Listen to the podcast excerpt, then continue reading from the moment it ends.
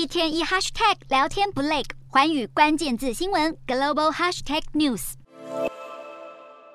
第七十七届联合国大会美东时间二十一日持续进行，除了最受关注的乌俄战争外，各国领袖也在辩论大会以及场边会议上谈论全球气候、疾病以及席卷各地的地缘冲突。而在疾病方面，美国总统拜登、法国总统马克宏等领袖宣布募款一百四十二亿美元资金，打击艾滋以及疟疾等肆虐全球数十年的疾病。另外，如何重启伊朗核协议以及化解北爱尔兰与英国政府之间的争议等国际政治议题，也将会是本届联大关注的最大重点项目。联合国秘书长古特瑞斯则不断警告，当今世界局势岌岌可危，更多国家更担忧联合国大会完全会被乌俄战争所主导。不过，接下来各成员国领袖相继上台发言，将会让更多政治、社会以及人权问题逐渐浮上台面。